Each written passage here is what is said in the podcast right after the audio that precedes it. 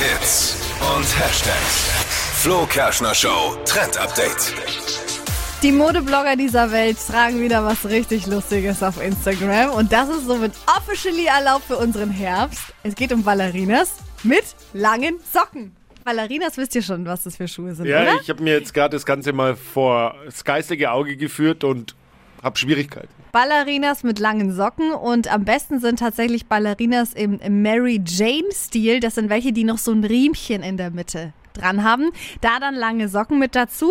Wird oft mit einem Rock getragen. Ich finde, das sieht total cool aus und hält uns jetzt im Herbst natürlich auch ein bisschen wärmer als sonst. Aber sind Ballerinas überhaupt so geeignete Herbstschuhe? Also ich frage jetzt für einen Freund. Ja, solltet ihr vielleicht jetzt nicht anziehen, wenn es jetzt ähm, wie aus Eimern schüttet, dann wird es Ah, ja. schwierig. Aber so wie es gerade läuft mit unserem Herbst, kann man durchaus mit Ballerinas rausgehen. Ja.